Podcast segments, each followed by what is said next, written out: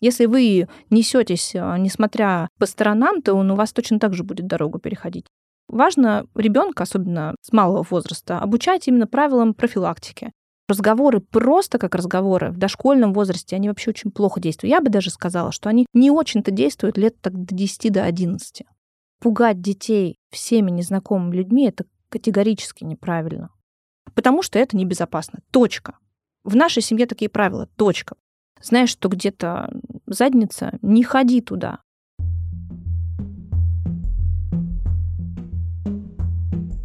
На территории России за год в среднем происходит 230-360 чрезвычайных событий различного характера. Сюда входят природные, техногенные и биолого-социальные события, а также дорожно-транспортные происшествия. Во все эти ситуации могут попасть как взрослые, так и дети – про детскую безопасность в автомобиле у меня есть большой выпуск, ссылку на который я оставлю в описании. Его актуальность, к сожалению, по-прежнему остается высокой. В этом же выпуске мы поговорим о безопасности детей в чрезвычайных ситуациях. Потому что, несмотря на то, что основные реакции все же ожидаются от взрослых, детей тоже необходимо обучить корректному и максимально безопасному поведению. Меня зовут Вика, и вы слушаете подкаст Homo Parents. Родительский подкаст о детях и о нас самих. В гостях у меня Ольга Бачкова, педагог, клинический психолог, недирективный игровой терапевт, основатель и руководитель Академии безопасности.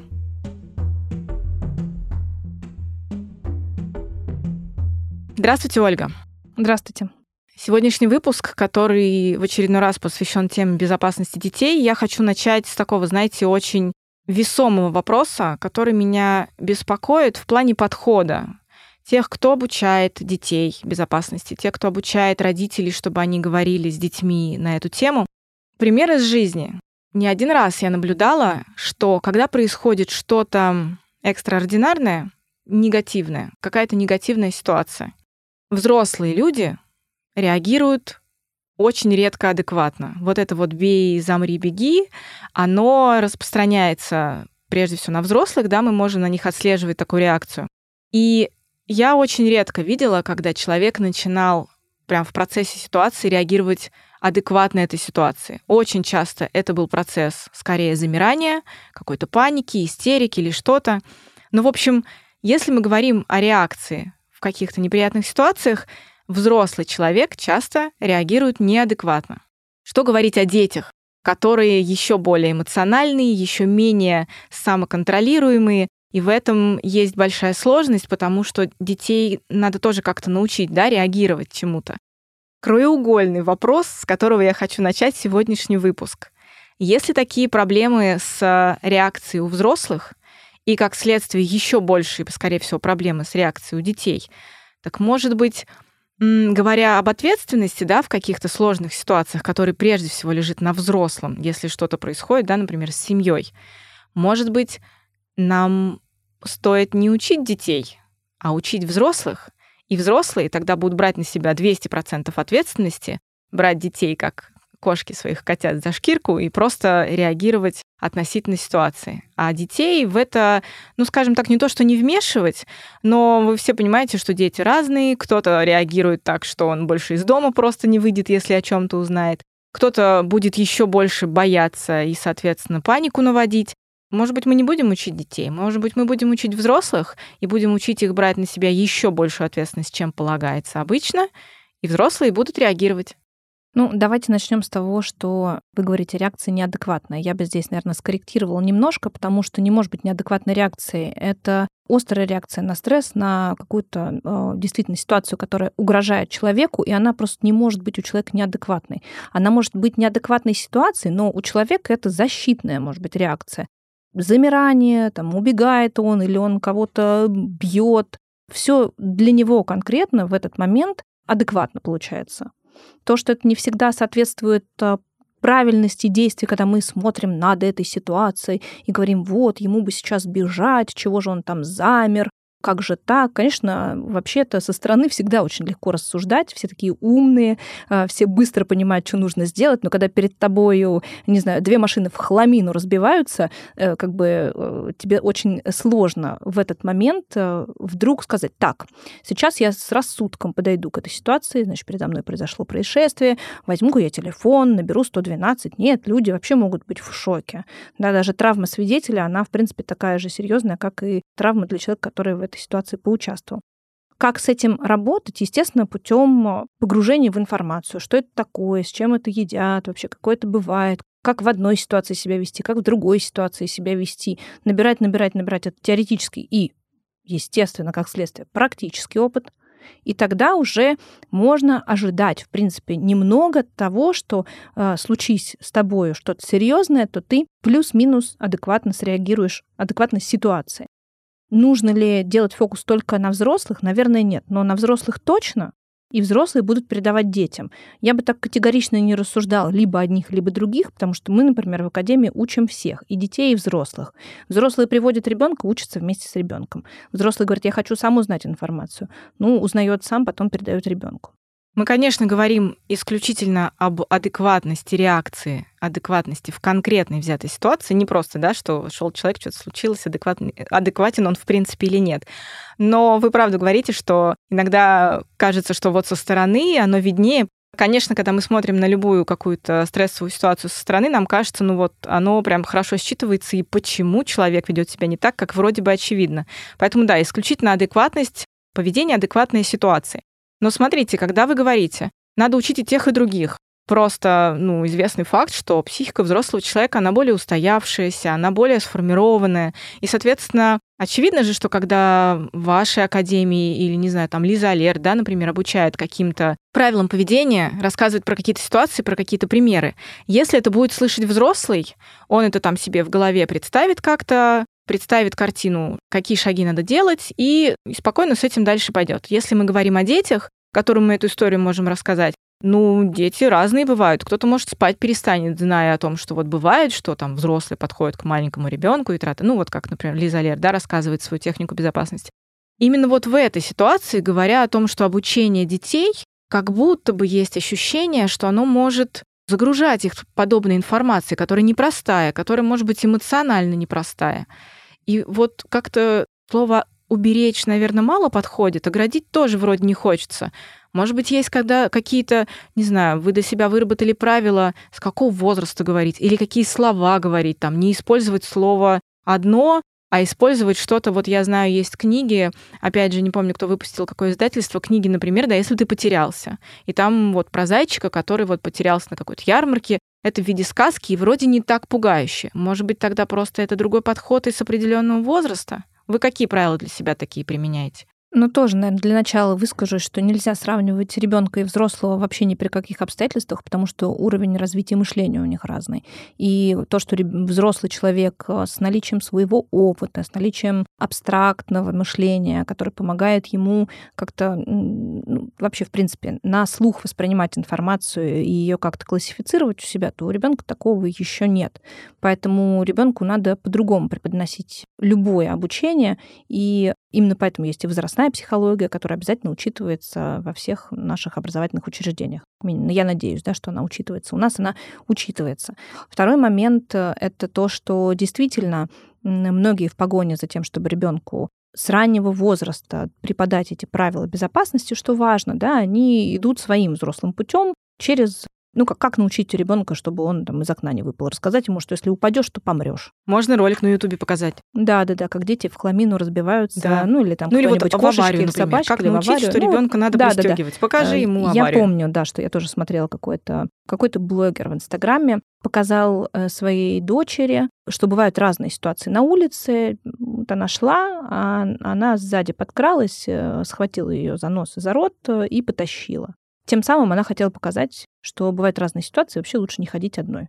Ну, это прям откровенный трэш. Но женщина была убеждена, что она делает благое дело. И ее, с одной стороны, вроде осуждать нельзя, что она, правда, как бы вот она заботится о безопасности. С другой стороны, какими способами она это делает, это, конечно, кошмар и ужас. Вот ребенок спать может перестать. Поэтому мы говорим, что есть какая-то опасная ситуация, да, и как в ней себя вести. Есть как не допустить до этой опасности. Вот важно ребенка, особенно с малого возраста, обучать именно правилам профилактики и рассказывать им, что ты можешь сделать и в каких ситуациях. И не обязательно даже про опасность иногда рассказывать. Некоторым кажется, что вот как же так вот, я ребенку скажу, что к окну подходить не надо. Он мне скажет, а, а что будет, если я к окну подойду? Ну, я самый простой пример привожу, да. Так вы объясните, можно объяснить маленькому ребенку, что у нас такие правила, мы к окну не подходим, мы на окне не стоим, мы в окно руками не бьем. Такие правила в нашем доме. И если изначально ребенку преподносить это так, то, в принципе, вот правила нашего дома такие, это уже может быть аргументом. Как э, когда ребенок э, спрашивает, а зачем говорить пожалуйста? Потому что есть культура общепринятого поведения. Люди друг с другом так общаются. И никто не вдается в подробности, вот, там в истории было вот так-то, там разные слои населения и прочее, прочее. Нет, просто говорят, ну, есть культура поведения. Мы говорим, пожалуйста, чтобы вежливость была. А здесь мы говорим, не подходим к окну, избегаем, да, стоять на подоконнике, потому что это небезопасно. Точка. В нашей семье такие правила. Точка. Вот если с самого раннего возраста ребенку так давать, то дальше будет гораздо проще. Конечно, в какой-то момент у него появляется интерес, а что там? Тогда потихонечку можно рассказывать. Но опять же, через что? Через те же самые, да, всякие разные сказки и мультики показывать, как это бывает. Там это безопасно, там это на примере третьего лица, какого-то ненастоящего, чтобы ему немножечко туда погрузиться. Но совсем чуть-чуть. При этом, говоря о ситуации с окнами, я вдруг вспомнила, что есть такие родители, которые говорят, просто не подходим, потому что как бы просто не подходим, но при этом со своей стороны ничего не делают, и те же, например, замки на окна не ставят. И это какая-то такая, ну, палка о двух концах, когда... Ну, то да, то есть ты, с одной стороны, работаешь с ребенком, тебе нужно ему, естественно, дать это правило, но и на него не вешаешь всю ответственность за это. Я правильно понимаю, что как раз для раннего возраста а есть э, техники безопасности, которые мы обсуждаем, опять же, например, при общении со взрослыми, да, мы их обсуждаем, ну, прям очень рано начинаем обсуждать. Про ту же, например, сексуальную безопасность, да, когда мы учим каким-то основоположным правилам, мы тоже это начинаем прям... У меня есть большой выпуск про сексуальную безопасность, и сексолог явно говорит о том, что сексуальная безопасность начинается с рождения ребенка и с комплексного подхода вообще к нему. Соответственно, когда мы говорим о раннем возрасте, то это оптимально какие-то мультики, книжки, возможно, какая-то игра. Ну, не та, которая, вот как вы описали, маму с дочкой. Хотя, кстати, пример тоже важный относительно той девочки, которую в том году похитили около театров. Не помню, в каком mm, городе. Да, это было 5 января 2022 года. Соответственно, младший возраст — это какие-то игры, книжки, беседы, разговоры, да, какие-то диалоги. А в какой-то момент это прям должно что-то быть более серьезное, в какой-то момент это надо уже переносить на людей из зверьков в мультиках. Ну, вообще. Какие-то да, вот есть вот Начнем с того, что да, игры, истории? да, книжки тоже, да, разговоры в младшем возрасте, откровенно говоря, это прям работа на будущее. Потому что уровень э, понимания разговорной речи у детей, чем они младше, тем он хуже. Словарный запас, абстракция, опять мы понимаем, надо что-то себе представить в голове, когда родитель рассказывает. Да, тогда это, но это тогда игра когда мы играем... Разговоры в игре Разговор... могут быть. Разговоры в игре, да, но тогда должны присутствовать какие-то фигурки, чтобы ребенок мог вообще эту ситуацию себе как-то визуализировать. Это может быть разговор в игре образной. Ты Бармалей, а я там Буратино, да, и вот э, как себя ведет Бармалей, как себя ведет Буратино. Тогда я воплощаюсь в Бармалея, а ребенок воплощается в Буратино, и это ему понятно. Когда мы говорим, вот представь себе, вот Бармалей пошел туда, Буратино сюда, он ему это сказал, Буратино то, у ребенка в голове будет каша. Поэтому разговоры просто как разговоры в дошкольном возрасте, они вообще очень плохо действуют. Я бы даже сказала, что они не очень-то действуют лет так до 10 до 11. Там нужно обязательно какое-то дополнительная визуализация, игра, проработка когда я в одной роли, ты в другой роли, что-то дополнительное. Вот. В книжках хотя бы какая-то там иллюстрация, что-то такое. Есть ли какие-то возрастные границы, когда мы вот, например, как вы сказали, до 10 лет это какая-то игра, визуализация книжки, картинки, мультики, а после 10, например, мы можем вести к вам в тренинг, на тренинг, где можно прям сесть, поговорить. Ну, к нам вообще на тренинг ведут с четырех, потому что у нас там как раз есть возможность ребенку в какую-то роль войти, воплотиться. Или сказка с четырех лет идет, когда они смотрят на то, как вот герой там взаимодействует, иногда какие-то роли на себя перенимают. Поэтому это и так работает. Мы с ребенком тренируемся обязательно в этом возрасте. То есть просто рассчитывать на то, что мы с ним там бла-бла. Так, я тебе сказала, никуда не уходи, здесь стой, тебе подойдет незнакомый, ничего ему не говори. Все. Это не сработает так у ребенка нету практики никакой. Это значит, что ну, вы можете просто рассчитывать на то, что к нему не подойдет никто. А если подойдет, то, скорее всего, он его просто может вовлечь в игру, заболтать и увести. Но смотрите, сколько бы мы ни тренировались, но мы все знаем вот этот эксперимент, назовем его так, когда приходил какой-то дядька с щенком на детскую площадку, и 9 из 10 детей уходили. Ну, так у нас нет вообще никакой гарантии, что этих детей хоть кто-то тренировал. Вот получается так. Есть ли вот такой момент, что если я, как родитель, который поставил перед собой цель обеспечить максимально безопасное детство, там, юношество, да, отрочество ребенка своего, то я это прям все работа, пока он из гнезда семейного не вылетит. Это, это не будет такое, что вот я в три года рассказала, в пять лет напомнила, а как бы сам дальше как-то среагирует. То есть это все навсегда теперь этот тренинг. Ну, а как это? Конечно, навсегда. Все мне вот это то, к чему очень сложно привыкнуть, когда родители говорят: "Ой, ну мы на тренинг по безопасности пойдем, мы в прошлом году на нем были". У меня, конечно, на лице вообще просто недоумение, потому что, ну окей, а вы сами на каком тренинге были в прошлом году? Вы хоть что-нибудь из него помните вообще? Ой, ну я-то взрослая, вот это ребенок, ну там и так далее. Вы родили ребенка, сколько раз вам нужно ему повторить, что надо говорить слово спасибо и пожалуйста? Сколько раз ему надо напомнить, что, например, прилюдно а, не надо попу чесать и в носу ковырять? А сколько раз ему надо напомнить, что не надо там где-то, не знаю, там шуметь очень сильно в библиотеке? Сколько Получается, раз? ровно столько же раз ему надо напоминать, что не надо с незнакомым человеком в лифт заходить. Конечно. Ну, то есть, почему вот здесь это много раз, и вы это понимаете, а что с незнакомым в лифт не надо заходить, не понимаете? Что с этим надо точно так же ситуативно, находясь в ситуации, в этой конкретно ему напоминать правила и самому ему показывать своим поведением, что именно так надо себя вести. Ну, то есть, если вы, конечно, ковыряете в носу и чешете попу, не ждите другого, что у вас ребенок будет как-то вдруг э, вести себя как в обществе э, в благородном. Конечно, он тоже так будет делать. Да, и здесь абсолютно идентично. Если вы несетесь, а, несмотря по сторонам, то он у вас точно так же будет дорогу переходить. И в лифт он будет заходить, и все прочее, да, многоточие. Сами додумывайте. Я недавно столкнулась с такой точкой зрения, что вот эти тренинги, это обучение, какие-то мультики, они, условно говоря, собирают некий свод правил поведения в какой-либо ситуации. И это в целом правильно. Это взрослые придумали не просто так, они эти правила прописали. Но какие бы ни были правила, вот я столкнулась с такой точкой зрения, что правила — это хорошо. Их прописали взрослые не зря. Ну, во-первых, у нас есть фраза «правила придуманы, чтобы их нарушать», а во-вторых, есть такая точка зрения, опять же, что ребенка надо научить не то, что следовать правилам, а скорее следовать внутренним ощущениям в конкретно взятой ситуации, чтобы он больше доверял себе, а не тем зарубкам, которые родитель привнес, обучая его каким-то вот правилам безопасности. Что надо себе доверять, а не строго следовать правилам, которые сказали взрослые. Ну, я, честно говоря, такое не слышала в контексте правил безопасности, потому что правила безопасности это обычно инструкция. У инструкции нету какого-то чутья, потому что как раз чутье там может увести тебя не совсем в ту сторону. Поэтому, если мы говорим о каких-то строгих, четких ситуациях, в которых надо вести себя определенным образом, то да. Другой вариант, что иногда ну, то есть, когда какая-то конкретная ситуация. Вот к тебе подошел незнакомый, и он тебя с собой зовет. Тут очень конкретно все. И ты реагируешь в соответствии с правилами. Другая ситуация, когда ты просто идешь по улице, вокруг тебя незнакомые люди, с тобой еще никто не вступал в коммуникацию, или кто-то просто там окликнул тебя. Да? И здесь, наверное, есть какой-то ну, диапазон, как ты можешь себя вести. Ты оцениваешь ситуацию да, и ты смотришь на человека, где ты находишься, что он тебе говорит, например, «Эй, мальчик, там автобус давно был?» «Да, давно, все пока». Да, или «Эй, мальчик, смотри, какие здесь фишечки, иди посмотри сюда, ко мне». Да, ну, то есть ты вот как-то на это опираешься. Ну, то есть здесь ты опираешься в том числе на свои чувства. Ты должен оценивать ситуацию, но и на чувства. Может быть, ничего тебе не будет говорить о том, что это опасная ситуация, но внутри тебя сработал какой-то триггер.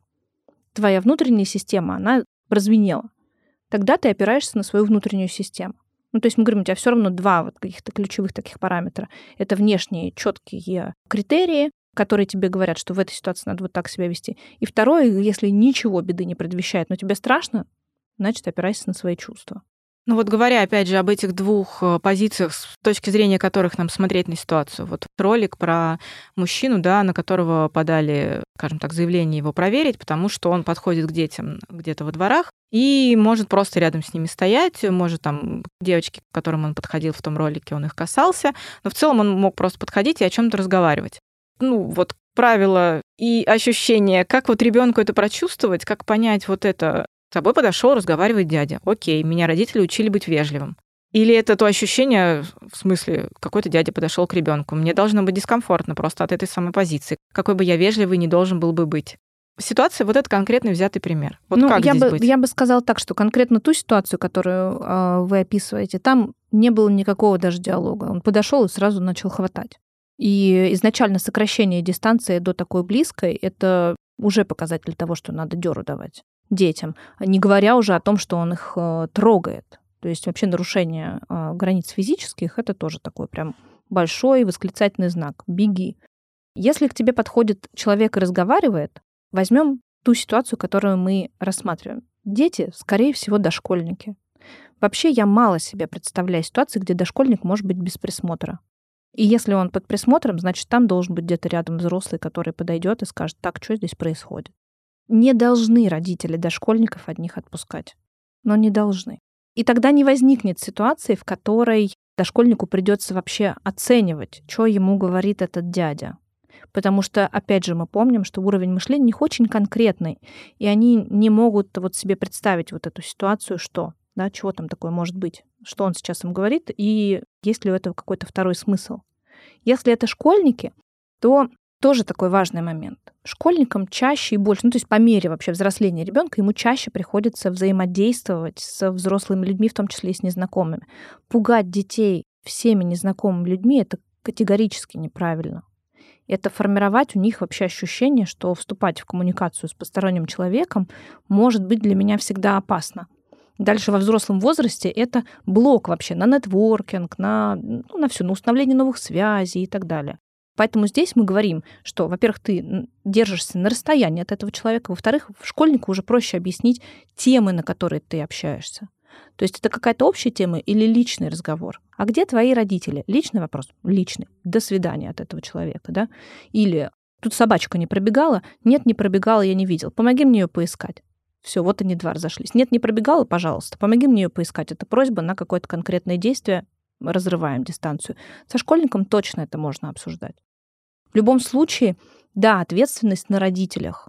Они должны э, себе представлять, что оставляя ребенка одного без присмотра какого-то любого другого взрослого, ситуация может быть по-разному обернуться. Мы просто никогда не знаем, когда шарахнет. Ты должен понимать, что может шарахнуть, тебя не предупредят, когда это произойдет, либо ты все время это контролируешь, ну, либо ты дальше с этим как-то живешь.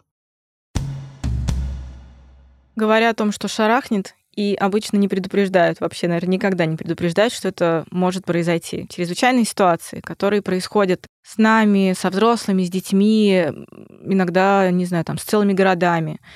Это, правда, история редко предсказуемая, и зачастую непредсказуемые могут быть ее объемы. Я хочу поговорить, знаете, увеличивать вот эти объемы чрезвычайности постепенно и начать с каких-то самых маленьких, с которыми мы можем столкнуться буквально в своем дворе. Я хочу для наших слушателей обратить особое внимание, почему и как мы сегодня будем говорить о чрезвычайных ситуациях. Мы перед записью с Ольгой это акцентировали еще раз друг для друга. Мы не сотрудники МЧС. Мы не будем вас обучать тому, как реагировать, когда ситуация уже произошла. Неважно, какого масштаба эта ситуация произошла. Мы будем работать на опережение и будем говорить о том, как к этому подготовиться, как этого не допустить, и, ну, немного коснемся в каких-то ситуациях, как отреагировать, чтобы себя максимально обезопасить. Но в целом это будет история не про то, как вот обычно обучают сотрудников МЧС, как надо действовать и реагировать в какой-либо ситуации. Начнем с маленьких. Самое маленькое, с чем можно столкнуться в Москве в реже, в более маленьких городах, я думаю, чаще, это нападение бездомных собак от которых не застрахован ни взрослый, ни ребенок, но мы все, думаю, встречали в новостях истории, когда, к сожалению, дети были загрызены собаками. От этого вообще можно как-то на опережение застраховаться, что-то сделать? Давайте для начала договоримся так, что если у нас маленький ребенок, мы берем ситуацию, в которой родитель правда обеспокоен его дальнейшей жизнью, и он его не оставляет одного. Так вот, говоря о собаках, если такое может произойти с ребенком, можно ли как-то в принципе на опережение действовать? Да, кстати, интересно, что про Москву мы говорим, потому что в Москве вообще минимальное количество бродячих собак. Здесь э, за этим достаточно активно следят, хотя вот у меня в дворе бегает бродячая собака, и она бегает, скорее всего, рядом находящихся строек, потому что строек много. Она одна, не стая, и она бегает, и ее никто не трогает. А она? И она никого не трогает периодически появляется. Она мне мешает э, даже в большей степени, потому что я с собакой гуляю, а моя собака очень активно реагирует на окружающих собак, и если все своих там на поводке придерживают, то эту, конечно, никто не придержит, поэтому я всегда ухо востро держу. Поэтому если говорить уже о каких-то небольших городах, как мы приехали в Адлер тренироваться, в Адлере этих собак бродячих было так много. Они просто бегали за тобой толпами, играли, хватали какие-то твои вещи. Ну, мне кажется, здесь два момента. Первый момент ты все равно знаешь, где собаки обитают. Плюс-минус в своем районе ты знаешь. Значит, ты с ребенком избегаешь посещения этих мест. Второй момент, за который загрызут вас обязательно, это то, что надо отдавать это на откуп властям, которые должны как-то заниматься отловом. К сожалению, я должна это говорить. Потому что если мы говорим про безопасность людей, естественно, сейчас обязательно накидают нам в шапки то, что вот, а может быть, надо предупредить людей, чтобы они не выбрасывали своих собак. Конечно, надо, естественно, тоже ответственно относиться и к животным, и никого не выбрасывать. Но, к сожалению, иногда бывает такое, что уже выбросили собаку, и она уже успела размножиться, ее стерилизовать не успели, и упс, вот с этим тоже надо как-то дело иметь. То есть, получается, основной совет если вы знаете, что есть бездомные собаки, просто не ходить рядом с ними. Не будь там, да. Ну, то есть это вот э, такой универсальный совет. Знаешь, что где-то задница, не ходи туда. А если получается так, что это единственная дорога? Вот редко такое бывает, что прям единственная дорога. Значит, ты обращаешься к властям и говоришь, черт побери, так и так, это единственная дорога, мой ребенок идет по этой дороге отсюда до туда, пожалуйста, примите меры, потому что они обязаны это сделать. И ты иногда, конечно, власти не принимают никаких мер, и ты долбишь, и долбишь, и долбишь. То есть тут уже твоя ответственность. Можно развести руками и сказать, ой, они ничего не делают, и я ничего не делаю, просто опасно ходить. Но это как бы такая детская немножко позиция. Типа вот никто ничего не делает, и я тоже делать не буду, потому что все уроды, кроме я. Ну, есть еще другая детская позиция, возможно, ее тоже кто-то посчитает детской. Что же мне теперь не ходить? И что же мне теперь не ходить? И, да, поэтому, и поэтому вариант учат детей, там, вот он у тебя идет где-нибудь мимо гаражей. Ну, это отдельная, конечно, история, ходить детям из школы мимо гаражей. Но представим, такая ситуация тоже бывает. Ну так возьми большую палку, ходи с большим камнем, ходи, там, я не знаю, с газовым баллончиком. Мне кажется, нам стоит здесь упомянуть о том, что вот эти палки, баллончики и так далее, мы вспоминаем психику детей, которые еще не устоявшиеся, что если происходит критическая ситуация, взрослые редко отреагируют адекватно этой ситуации, а ребенок, скорее всего, вообще нет. Ну никакой гарантии, что ребенок этой палкой или этим камнем правильно воспользуется, и что он вместо того, чтобы отпугнуть собаку, не раздразнит ее так, что она на него кинется, и что дальше. Да? То есть, когда ты даешь ребенку совет воспользоваться каким-то агрессивным методом, ты должен понимать, что ребенок умеет этим методом пользоваться. Вообще, отходя немножко, отступая в сторону, когда детей учат сдачу давать. Да, то есть ты должен понять, что ребенок, он э, с размерной ситуации распределит силу, сможет понять, как, где, куда, и сможет оценить, какой ему ответ на это прилетит, тогда давай. Я даже взрослым-то не рекомендовала бы с палкой ходить. Меня когда спрашивают, э, может быть, газовый баллончик, и тогда я смогу ходить мимо гаражей, или там шокер, не дай бог вообще. Э, я говорю, ну окей, пожалуйста, вы умеете им пользоваться? А дальше, когда вы умеете им пользоваться, если там будет три человека, да, и чем это вам поможет. Всегда на, да, на старуху находится какая-то проруха. Поэтому не будь там, это самый идеальный вариант. Следующее, приближаемся немного к дому, это не знаю, опять же, насколько в Москве это часто происходит, но мы давайте берем все-таки всю Россию. Россия большая страна, много маленьких городков. Это несанкционированное проникновение в жилище, когда там есть ребенок. Мы опять же начинаем с того, что почему ваш дошкольник или школьник дома один. Но ну, да, ну бывает, такое бывает. Дошкольники, я тоже категорически против, чтобы дошкольника оставляли одного на такой промежуток времени, в котором кто-то там э, в жилище попытается проникнуть. Э, школьников оставляют, у нас закона никакого нет, и у нас все очень сильно эмоционально реагируют, когда предлагаешь какой-то закон, как да, в других странах, там 12 или даже 14 лет, у нас все сразу возмущаются и говорят, тогда предоставьте декретный отпуск до этого возраста. Ну, окей. Можно ли сделать профилактику несанкционированного проникновения?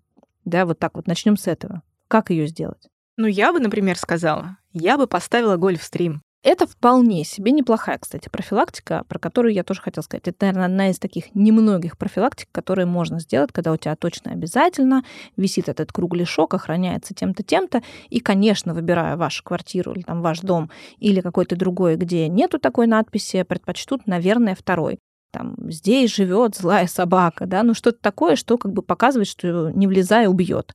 Это возможный вариант. Если ничего такого нет, то пальцем в небо. Хороший замок. У ребенка связь, чтобы он уже в момент, когда это происходит, мог бы с вами быстро связаться, сообщить. Вариант э, просто сигнализации, да, которая срабатывает на какой-то там... А, ну, обычно сигнализация это все таки да, срабатывает, когда кто-то охраняет. Э, хороший вариант. То есть а это дальше, просто для того, чтобы ребенка подготовить, реагировать на такое. Лучше просто заранее подготовить свой дом, чтобы сам дом реагировал на подобные вещи. Ну да, ребенок, опять ребенок же, ребенок не среагирует. Ребенок не среагирует, он скорее испугается, вероятнее всего, он замрет вообще в этой ситуации, да, оцепенеет. Он как дети они когда боятся, они прячутся, они молчат, они не реагируют никак. Дети, у нас были ситуации, когда родители рассказывали, когда ребенок был с телефоном и э, в стрессе забывал, что он вообще с телефоном и что он может быстро связаться с родителями. Поэтому расчет только на ребенка он никогда не должен быть. Вот я научил его, а теперь, значит, он может. Нет, вы все равно продолжаете его курировать, продолжаете обеспечивать какие-то независящие от ребенка вещи для того, чтобы они его могли всегда страховать. Ну, это вот к разговору о том, что вы, с одной стороны, учите ребенка не подходить к окну, а с другой сами это окно закрываете на да, ключ. Да, да, ну. Я вот еще подумала, какие хорошие сейчас вещи, которыми можно эту профилактику сделать. Это, безусловно, век наших интернет-технологий а, убедиться в том, что вы сами какую-то излишнюю информацию о вашем имуществе, о вашем доме, о том, что там он остается один или там ребенок один надолго остается, не разместили куда-то в сеть. Вот это, это пожалуйста, про сторисы, важно. Что ребенок дома один? Про все, да, да, да, да, да. То есть, ну, если вы выкладываете в сторис, что ребенок дома один, убедитесь, что вы выложили ее уже после того, как пришли домой хотя бы сами. Ну, как минимум так, да, или вы там что не оставляете, что у вас а, вы уехали надолго, квартира одна и прочее, прочее, прочее. И где-нибудь дом на отшибе, и консьержа там нету, и у вас сигнализации нету, и вообще вот приходите, люди добрые, берите, что хотите, мы вот сейчас в аэропорту и улетаем. Следующая ситуация, которая может возникнуть дома, это пожар. Ну, с пожаром, да, тут, конечно, побольше вариантов уже, как можно профилактику как, что можно сделать, да профилактику э, можно подготовить свой дом на случай того, что если произойдет какое-то возгорание, как вы будете реагировать. То есть у вас, соответственно, должны быть датчики дыма, датчики газа, э, огнетушители, самоспасатели, которые можно надеть, если вдруг возгорание у соседа, например, да, и вам нужно как-то спускаться через задымленное помещение и прочее. Ну и второе, это, э, безусловно, следить за тем, чтобы все электроприборы и вся вообще электрика была качественная, что можно быстро ее вырубить, вырубить, что там, да, не лежит в открытом доступе что-то, чем могут воспользоваться дети, что нету воспламеняющихся каких-то вещей, которые стоят там, не знаю, там лаки стоят рядом с газовой плитой или что-то подобное. Ну, то есть вот эти все вещи профилактировать, естественно. Но это скорее профилактика самого дома и подхода взрослого к происходящему. А как ребенка к этому подготовить? К тому, что если вдруг да. пожар, да. ну это навыки, естественно. То есть это исключительно, опять же, тот же вот тренинг, Абсолютно. что нужно делать, куда нужно бежать, что выключать. Более того, я бы сказала, что здесь э, мы не полагаемся на то, что мы научили ребенка, например, что-то тушить, и он знает, что электрику водой не тушим, да, а там э, масляную сковородку крышкой закрываем. Я бы не полагалась только на это. Я бы вообще, вот, ну, как бы мы с нашим пожарным, когда тренинги по пожарной безопасности прорабатывали, и их опыт говорит о том, что лучше в любой ситуации вызвать спасателей и не позволять ребенку что-то тушить, потому что иногда можно даже, ну, то есть можно неправильно действия свои э, произвести, что будет способствовать возгоранию. Хотя формально все ты делаешь правильно. Может быть, тогда его, возвращаясь к началу разговора, не учить вообще никак реагировать? В том плане, что если ты можешь отреагировать так, что приведет к ухудшению ситуации, то, может быть, единственное, чему научить, это, не знаю, убежать сразу просто. Ну, когда мы учим, как реагировать и расширяем у ребенка представление о том, какие бывают пожары, что там электрику нельзя тушить водой, там, ну и прочее, вот это не буду э, в, это в подробности вдаваться, то мы все-таки делаем какой-то задел на будущее. Получается, это наш вклад в то, когда ребенок уже будет э, относительно взрослый для того, чтобы э, разобраться, как потушить это полотенце и чем его потушить. А задел на сейчас мы а учим его сейчас убегать. Мы его учим убегать, да. Ну, то есть мы это говорим где-то лет до 12, до 13 мы не трогаем, а, возможно, и даже если он потушил это полотенце, допустим, да, ну, ну с полотенцем проще, и понятнее ребенку объяснить. Ты потушил, все, возгорания нет, больше ничего не загорелось. Но если это какая-то более сложная техника, например, ты, она там внутри тостера возгорелся, вроде как он перестал гореть, ты смотришь на него, он не горит, но он еще немножечко дымится, вызови пожарных все равно. Пусть они приедут и убедятся, что там все хорошо что ничего больше не может повторно возгореться. Они придут и сделают это. И контрольно убедятся с тобой, что все в порядке. То есть в таких ситуациях лучше вызвать, чем не вызвать. Это то, что должен уметь делать ребенок. А если мы говорим, например, переключаясь от пожара в доме на пожар в общественном месте, как вот, например, торговые центры периодически происходили, это только бежать? Просто бежать, да. Ничего вообще ты не делаешь. Это все остается на откуп специалистов, ну, то есть спасателей, там, пожарной, если есть какая-то пожарная охрана, которая внутри может с этим работать. Обычный человек, тем более ребенок, он оттуда просто уносит ноги через ближайший работающий выход. Поняла. Если мы опять же говорим об общественных местах, если, например, говорим о возгорании в общественном месте, хотя в целом это бывает история не только связана с возгоранием, а просто с общественным местом и, как следствие, со скоплением большого количества народа. Как ребенка подготовить к тому, что в толпе может что-то произойти? Ну, также, опять же, тренировками. Опять же, тренировками. То есть толпу изобразить можно. Можно показать, как в толпе действовать. Вообще, мы говорим про разный э, возраст детей. С дошкольниками ты это все контролируешь, и ребенку ты даешь инструкции, как он себя ведет, где он стоит, что он делает. То есть ты должен быть сам готов. Со школьником, если он вдруг оказался в торговом центре один, то да, это тренировки такие же. А не может ли быть такое правило, как вот э, с собаками, да, что если ты знаешь, где собаки, то ты туда не ходишь. Если ты знаешь, где такое скопление народу может быть, то ты, скажем так, если туда и ходишь, то стоишь на окраине этого скопления народа. Э, ну, тут, наверное, смотря про что, потому что у нас толпа, которая может перерасти в давку, она может организоваться не только, например, на каком-то стадионе, да, где ты тусишь. В метро, например. Да, в метро. Если ребенок ездит в метро, то ты не можешь туда не ходить. Это, это средство передвижения публичный транспорт. А, оно, это же может случиться и в автобусе, и в торговом центре. То есть, э, если бродячие собаки это какое-то явление в каком-то месте, то давка может случиться в кафе, в ТЦ, в кинотеатре, ну да, в метро, в автобусе. Ну, получается так, что вы говорите, толпу организовать довольно просто. Возможно, просто если ходишь на тренинг на какой-то. А если ты как родитель индивидуально с ребенком об этом говоришь, это только разговоры? Дома показать, как работать. Ну, это нет, почему показывается конкретно, как ты стоишь, куда ты идешь. В помещении можно даже вдвоем показать, что вот помещение занято, где в этом помещении лучше всего находиться в середине, естественно, потому что есть выступы какие-то, как ручки, выключатели. Если тебя к ним прижмут, ты можешь от этого пострадать. И это показать ребенку дома очень легко. Когда ты находишься в свободном пространстве, например, толпа на стадионе, да, и стадион — это место, которое в середине очень плотное, а к краю оно уже разреженное. Вот тогда там лучше находиться с краю. Ну, в метро получается тоже так же. В метро скорее ты будешь в середине находиться потому что оно как раз ограничено. И у тебя края — это либо платформа, либо это какие-то выступы будут. В торговом центре тоже, когда это ограниченное какое-то пространство, туда лучше здесь находиться, конечно, в середине. Вот когда мы берем такие ситуации, которые, правда, пока ты в метро ходишь и не столкнулся, для тебя все нормально, ты даже можешь не задумываться об этом. Но очевидно, что если такое происходит, то паника, даже если ты внутри довольно стабилен, даже если ребенок подготовлен, вот не податься под эту панику, это довольно большая проблема. Это и вот вообще... и здесь вот получается тоже на профилактику ничего не сделаешь. Нет, с паникой это как можно профилактировать эмоциональное состояние? Ну, практически не так, только если вы транквилизаторами за, закинетесь заранее. Здесь можно, как еще это профилактировать? Ну, не ездить в час пик. Ну, не надо тащиться в 8 утра в метро, когда ты понимаешь, что люди едут к 9 на работу. И не надо ребенка туда отправлять, равно как и в 6 или в 5 туда заходить, да.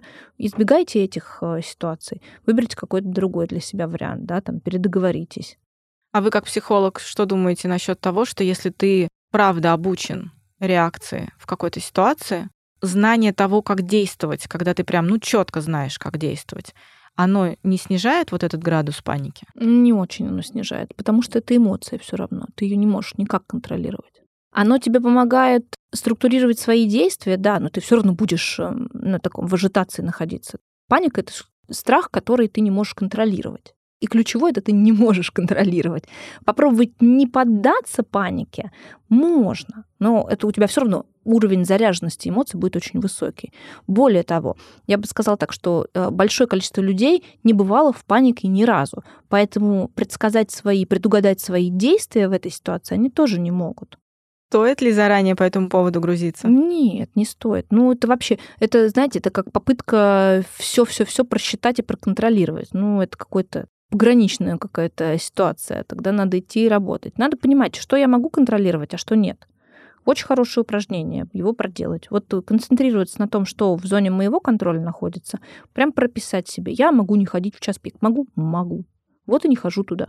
А дальше, если я пришла не в час пик, в самое расслабленное время, в сиесту, в метро, и там какой-нибудь коллапс случился, но да, так бывает что происходят внезапные коллапсы. Дальше ты действуешь по обстоятельствам. К этому моменту ты, ты можешь тоже быть подготовлен. Куда бежать, где ближайший выход. То есть для этого ты, в принципе, всегда ходишь и как-то контролируешь свое местонахождение и оцениваешь ситуацию. Где выходы, где входы, где какие люди, едет, не едет поезд, как далеко я стою от перрона, от края да, платформы насколько глубокое метро, над землей, под землей. То есть оценка ситуации, она должна быть, естественно. Если мы говорим о метро, то в целом слава богу, у нас давно не было каких-то таких эксцессов серьезных в метро, но предметы там по-прежнему забывают. Понятное дело, что это все-таки идет под ответственность взрослого, который находится да, в этот момент в вагоне. И честно признаюсь, я сколько раз видела, взрослые мало парятся по этому поводу.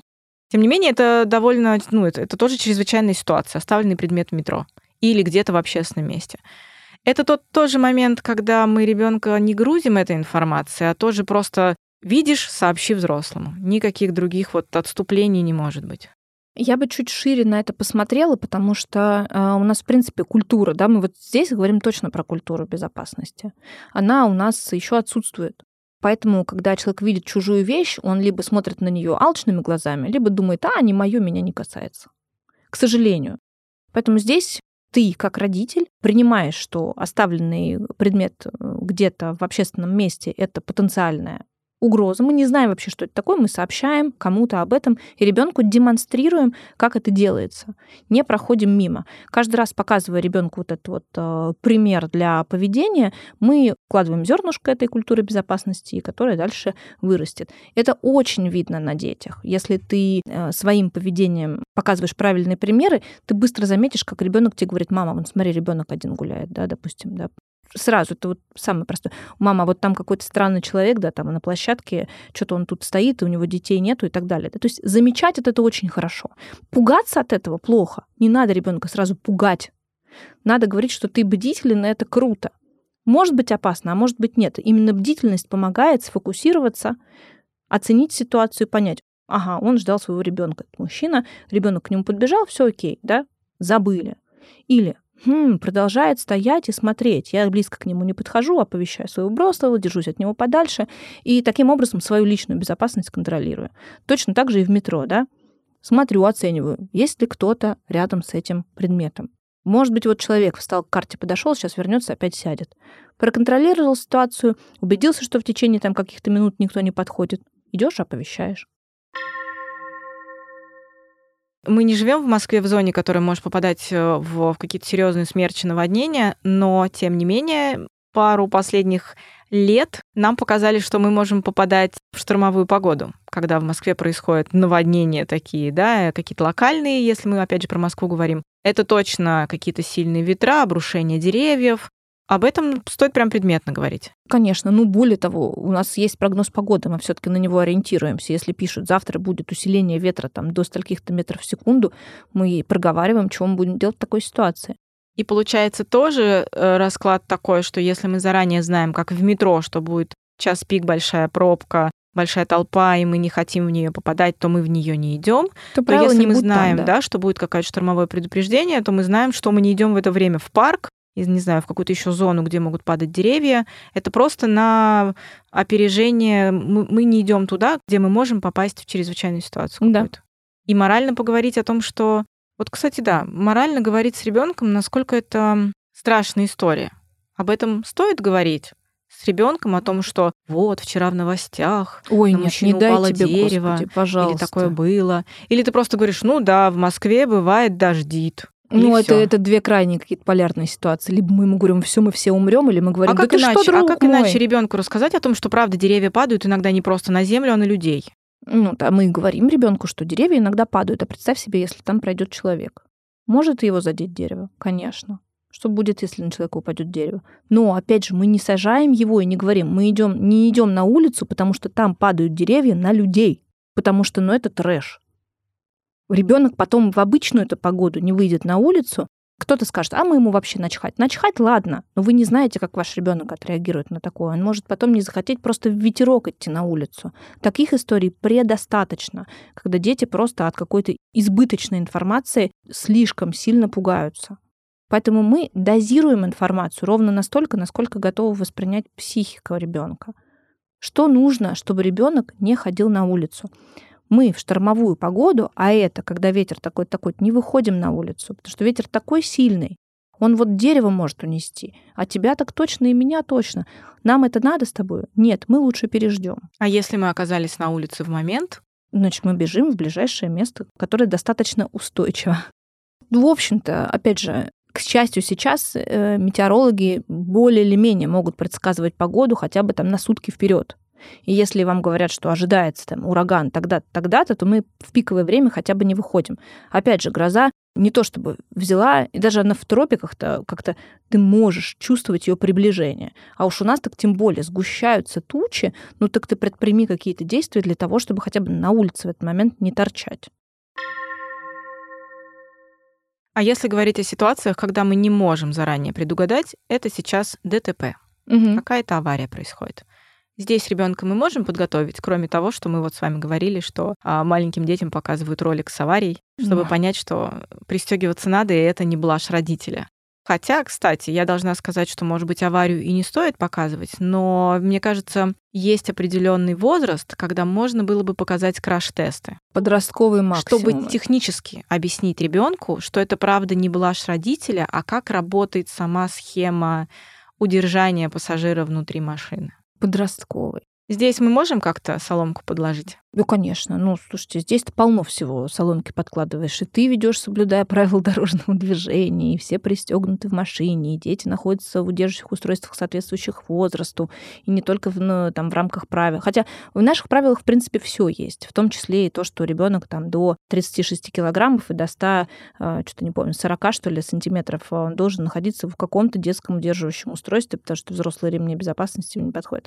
А у нас все этим пренебрегают куча всяких вещей. Опять же, быть внимательным, когда ты там отложить телефоны, трали-вали, там полно всего, Просто это никто не соблюдает. Если как пешеход ты идешь, то тоже куча всего, что ты можешь сделать, чтобы предохранить себя от какой-то возможной аварии и как ты переходишь, и где ты переходишь, и как далеко ты стоишь от проезжей части, как далеко ты от троту по тротуару ходишь от проезжей части. Ну а дальше мы все равно оставляем небольшую долечку ситуаций форс-мажорных, в которых ну, ты никак не можешь на это повлиять. Ну, правда, иногда, как это, э, я все время говорю, я не согласна с тем, что Аннушка пролила масло, и вот тебе, пожалуйста, уже все подготовлено для того, чтобы голова с плеч. Нет, иногда происходит это, ну, внезапно и ты никак это не просчитаешь.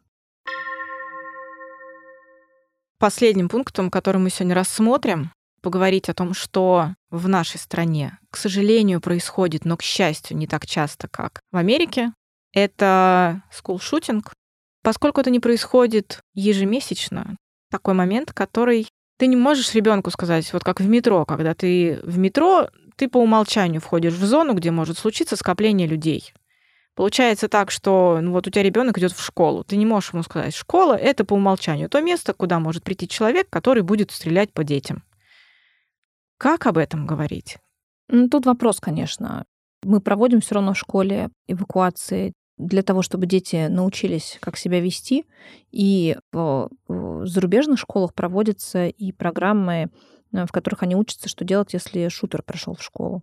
И проводятся регулярно, и дети на это ну, нормально реагируют, спокойно. Они к этому готовы. То есть получается так, что, несмотря на то, что у нас это происходит редко, нам как бы стоило тоже бы такое проводить? И более того, я скажу, что даже в детских садах это происходит в той же Америке. У нас тоже это проводить? И это будет профилактикой? Это будет не профилактикой. Это будет пониманием и выработкой навыков поведения в ситуации, когда это произошло. Профилактика — это что делать, чтобы этого не случилось. А здесь это такой очень широкий а, вопрос, в котором мы работаем на индивидуальном уровне, на уровне локальном а, в конкретных школах и на государственном уровне. И со школами, и с оборотом того же там оружия, да, и э, легкостью. И плюс еще с э, системами вот этим психиатрической диагностики при и получении оружия, вообще при обследовании, потому что я вспоминаю свою ситуацию, когда я переполучала права, я уж не помню, как эта процедура, называлась давно, но все равно нужно было тебе получить справку от психиатра. И передо мной был человек, который вел себя, мягко говоря, не очень адекватно. То есть он, во-первых, нервничал. Во-вторых, когда мы пришли, он сказал, я здесь первый, я прохожу, и никто, я никого не пропущу. Мы сказали, окей. Он зашел к психиатру и начал ему рассказывать. Э, да, меня вот задерживали, потому что я выпивал, я вел э, машину э, пьяный однажды сам. На что психиатр, я слышу тоненькая такая дверочка, ему говорит, вы знаете, что я вам могу после этого отказать в правах. Так какого черта, почему ты ему не отказал, блин? потому что он не в себе уже явно был, это рассказывал тебе. Он ему дал справку. То есть это работает не очень эффективно сейчас. Да? Вот на всех этих уровнях должны быть программы. Дома родители и дети должны понимать, что такое травля, как взаимодействие, по каким признакам можно понять, что, что с ребенком не так, как ему помочь, как вообще правила коммуникации вообще в коллективе. В школе аналогично, да, и учитель должен быть подготовлен, и с классом он должен работать, понимать, да, дальше директор с своим школьным коллективом должен работать и на тему профилактики, и вовремя заметить, и как действовать, если это произошло. И государство должно поощрять эти программы, да, и антибуллинговые программы, и программы по там, вот этим классным часам, которые тренируют, что делать, если это случилось. Тогда это совокупно все вместе работает. Ну, и вот все остальное, что я сказала там про оружие и психиатр, психиатрическую систему. Ну, синхронизированно должно работать вообще между всеми системами, да. И здесь э, у нас идет по принципу ужесточения, так, мы поставим дополнительные рамки, чтобы никто с оружием не мог прийти. Да блин, это, конечно, хорошо тоже, но да, лучше бы, чтобы они не приходили. Есть ощущение, что если нас, когда нас послушают родители, они так, знаете ли, скажут, ну что ж такое-то, что ж вообще наш мир, он большой, опасный и страшный. И Получается, что вы сами сказали в какой-то момент, что если мы начнем запугивать и говорить какие-то страшные истории, мы правда сформируем ощущение тотальной небезопасности этого мира. А надо складывать ощущение, что в целом все хорошо и безопасно, но иногда происходит что-то, к чему ты должен быть готов и должен знать, как отреагировать. Вот в завершении выпуска скажите нашим родителям, которых все-таки напугало все, все ситуации, которые мы сегодня перечислили, и этот вот большой страшный мир, который вокруг нас происходит, как родителям находить стабильность да, в этом мире, вот, вот это внутреннее ощущение о том, что в целом мир безопасен. Как формировать это ощущение в детях? В какой-то момент есть ощущение, что ты правда можешь свалиться в то, что ты ребенка будешь постоянно наускивать, как-то его постоянно вот в это в лифт нельзя, в подъезд нельзя, здесь я тебя проведу, здесь мне дай руку, потому что это правило, тут правило, там правило, здесь правило, потому что я забочусь о тебе. Вот как родителю сформировать эту стабильность да, в окружающего мира безопасного? Как сформировать внутри это ощущение, чтобы не сваливаться в том, что, боже мой, нас вокруг окружает все, что может нанести нам какой-то вред. И, соответственно, детям это не перенести. Мне скорее хочется от вас, как от психолога, услышать вот ответ на это. Да, хорошо. Ну, начну я с того, что я не буду э, розовые очки надевать э, на кого-то и рассказывать про то, что все круто, ребята, все классно. Да ладно, с вами ничего это не произойдет. Нет, не буду. Ну, как бы, потому что не открыв глаза, ты не начнешь что-то делать в эту сторону. Можно, конечно, такой высунул голову из норки, такой, о, что-то тут вообще не очень здорово все. Вернусь-ка я в свое обычное состояние, такое беспечности, что все хорошо. Тогда вы ничему ребенку просто учить не будете. Да, опасности есть, но это не значит, что они эти опасности ну, скажем так, руководят этой жизнью, да, то есть если вам кажется, что вы все вообще все вокруг паника, идите к психологу и разбирайтесь с тем, что вы делаете, где вы за какую часть вашей жизни несете действительно ответственность, а за какую нет, потому что ощущение тогда, что вы просто отпустили контроль какой-то. Важно понимать, что я могу сделать, а чего я не могу. И вот сконцентрироваться на том, что я могу. А я могу действительно да, и замки на окна поставить, и гульстрим наклеить, и контролировать время пребывания на улице, ребенка одного здесь не отпускать, и эти вещи знать. Вот на этом и сфокусироваться. Ребенку не обязательно передавать все то, что у вас есть в голове. Достаточно просто своим поведением демонстрировать. Мы не заходим в лифт не потому, что ты знаешь, смотри, какой подозрительный дядя. Мы не будем с ним в лифт заходить. Ты знаешь, что он может нас там внутри изнасиловать? Да упаси Господь такие вещи говорить. Нет, пожалуйста, мы пропустим и поедем одни. Почему? Потому что нам так безопаснее потому что мы с тобой э, вдвоем две девочки, например, или девочка с мальчиком. Ну и вообще мы просто не ездим с посторонними людьми.